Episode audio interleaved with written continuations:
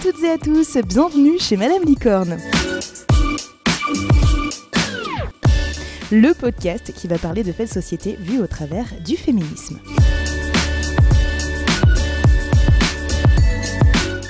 Et pour ce quatorzième épisode, nous allons parler musique.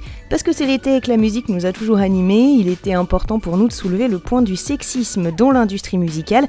Cet art a toujours été un bon moyen de véhiculer des messages importants, mais l'industrie du disque a permis également de véhiculer du sexisme ordinaire et, comme pour le cinéma, a donné lieu à de nombreux débordements. Nous allons en discuter tout de suite chez Madame Licorne. Et chez Madame Licorne, on écoute beaucoup de musique et on danse beaucoup aussi. Il s'agit à la fois d'une libération de la parole, d'une libération du corps et qui se doit d'être importante. Malheureusement, c'est aussi un terrain de jeu pour le sexisme ordinaire. L'image de la femme, surtout dans les années 60-70, se cantonnait à de jolies dames en body à paillettes qui dansaient à côté du mignon chanteur, comme les Claudettes par exemple. C'est également l'image des groupies aveuglées par les paillettes, jeunes et influençables.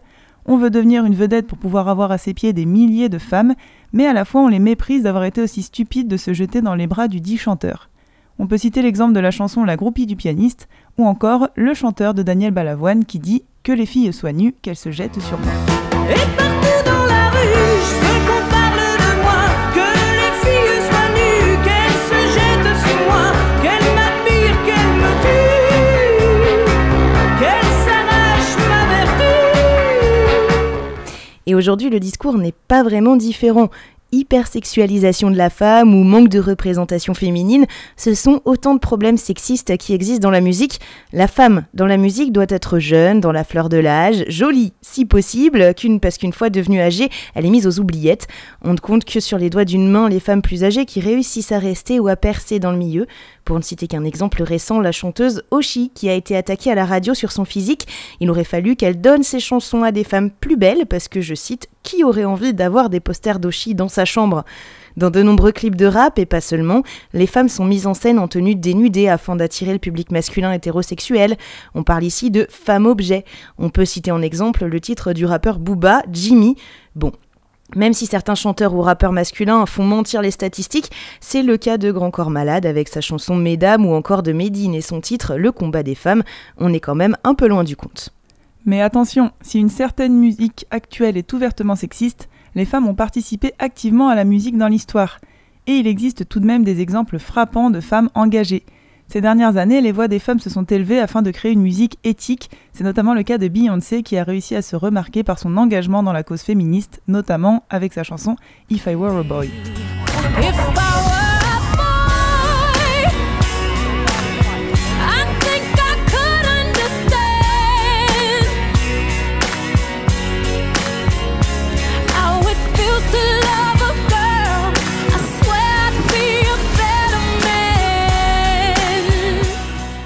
Dans cette chanson, Queen Bee endosse le rôle d'un homme pas très gentleman. Elle s'est aussi illustrée peu de temps après avec son titre Who Runs the World.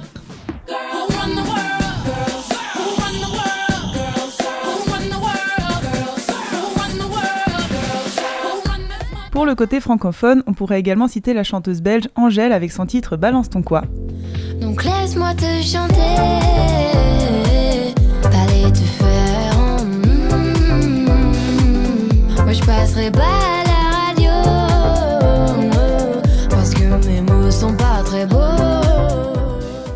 Également son feat avec la chanteuse Dua Lipa, Fever, dont le clip met en scène exclusivement des femmes qui sortent dans la rue la nuit sans crainte d'un harcèlement de rue, ce qui en fait inconsciemment finalement un clip très engagé. Et elles sont encore nombreuses les femmes à avoir fait entendre leur voix. On peut aussi citer Aretha Franklin avec Respect, ou encore la rappeuse française Chilla avec son titre Si j'étais un homme.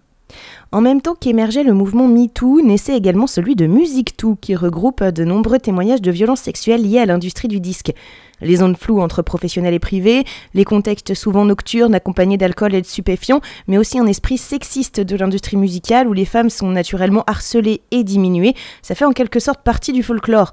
En 2019, plus de 1200 professionnels du secteur musical ont signé un manifeste appelé FEMM, ce qui veut dire Femmes engagées des métiers de la musique, un manifeste qui appelle au changement des mentalités et des pratiques. Parmi les signataires, Clara Luciani, le duo Brigitte, Camélia Jordana, la grande Sophie ou encore Zazie ou la DJ Chloé. À l'instar du collectif 50-50 du cinéma, il s'agit d'un texte qui incite au questionnement sur la répartition du pouvoir, de dépasser le sujet du harcèlement et des violences sexuelles pour définir des mesures concrètes et nécessaires pour garantir l'égalité et la diversité dans leur métier. L'objectif est donc de pouvoir sanctionner les agissements sexistes ou racistes et pour un monde de la musique égalitaire. Suite à la publication de ce manifeste et à l'occasion des premières assises des femmes de la musique et du spectacle, 13 organisations ont présenté une étude sur la place des femmes dans le secteur. L'objectif de cette action, c'était de pouvoir élargir l'horizon des femmes de la musique et du spectacle, d'encourager leur leadership et d'insuffler une dynamique de soutien, d'instaurer également une parité dans le secteur. Dans cette étude, on apprend que le salaire d'une technicienne est en moyenne inférieur à 6% à celui d'un technicien, le salaire d'une artiste de 9% par rapport à un artiste masculin, en comparaison avec l'ensemble de la population active, les femmes sont sous-représentées dans les effectifs et la masse salariale des entreprises du secteur, en particulier chez les intermittents et intermittentes. On peut rappeler également que les femmes patronnes de majors ne sont que deux en France et que les postes de responsabilité reviennent principalement aux hommes, encore une fois. Comme au cinéma, les femmes dans la musique restent d'éternelles petites mains. Ont notamment été mises en place de la formation, du mentorat, l'accompagnement économique et la mise en place d'un observatoire. Les partenaires des assises ont également annoncé la création d'une cellule de soutien animée par des professionnels de santé, des psychologues cliniciennes et la direction médicale Audience. Cette cellule intervient en cas de conduite abusive dans le cadre du travail, elle écoute et conseille les victimes et peut orienter si besoin vers d'autres spécialistes médicaux ou sociaux en toute confidentialité. La musique est un art et donc un moyen d'expression pour les artistes du monde entier. Aujourd'hui, avec les plateformes dont nous disposons, c'est même le moyen par excellence pour faire passer divers messages à un public toujours plus large. Comme nous l'avons exposé, la cause féminine apparaît bien dans des hits et des classiques de la pop musique, mais aussi du RB. Pourtant, bien que certains artistes masculins se rallient à cette cause, ils restent minoritaires, notamment dans certains genres musicaux. Néanmoins, le travail est loin d'être fini pour les indépendantes women.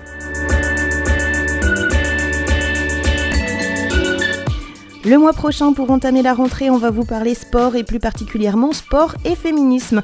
Un lien avec le rapport au corps, mais pas que. Quelle place la femme réussit-elle à se faire dans le milieu du sport? Pourquoi la femme sportive est forcément considérée comme un bonhomme, entre guillemets? Quelles sont les injonctions qui pèsent sur les femmes par rapport au sport?